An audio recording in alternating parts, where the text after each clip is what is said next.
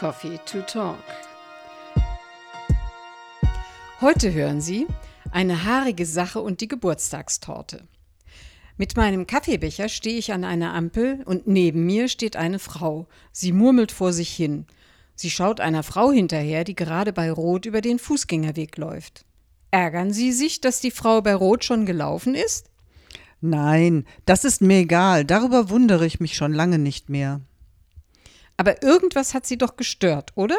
Na, haben Sie die Haare von dieser jungen Frau gesehen? Ja, schöne lange Haare hat sie. Jetzt können wir auch laufen. Wir gehen zusammen auf die andere Straßenseite.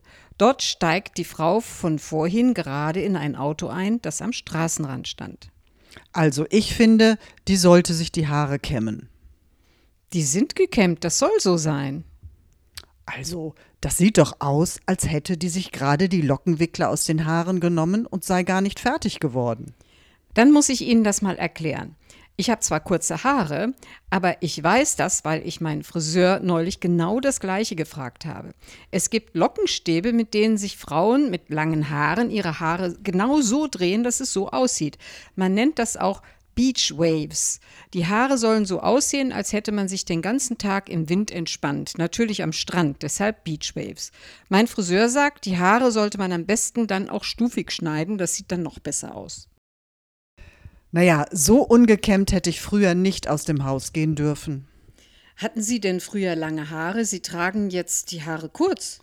Ja, ich hatte lange Haare.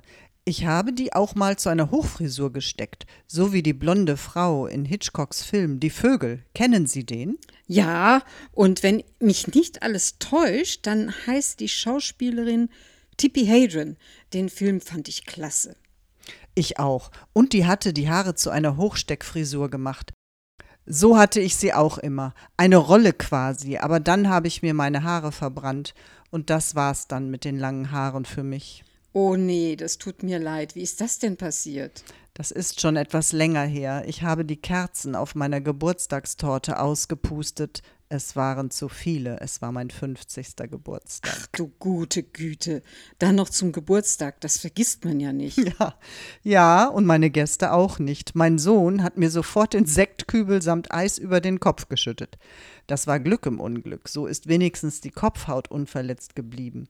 Und jeder kann sich an den Tag noch erinnern. Und wissen Sie was? In dem Jahr zu Weihnachten habe ich gleich drei Perücken geschenkt bekommen. Brauchte ich gar nicht. Meine Freunde dachten, ich hätte Probleme mit den kurzen Haaren und wollten mir was Gutes tun. Ja, oder aber es war witzig gemeint. Da schauen Sie mal, da geht ein Mann mit einem Dutt auf dem Kopf. Ist doch unglaublich. Tja, es gibt eben eine Vielfalt an Frisuren heute.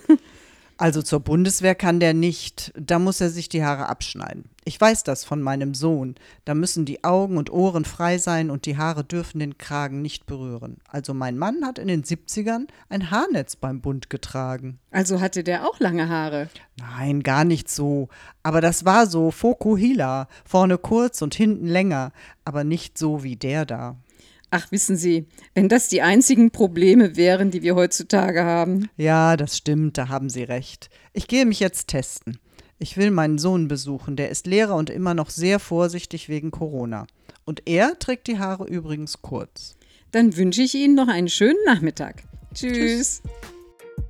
Vielleicht hören Sie beim nächsten Mal wieder rein. Könnte ja sein, dass ich mit Ihnen gesprochen habe.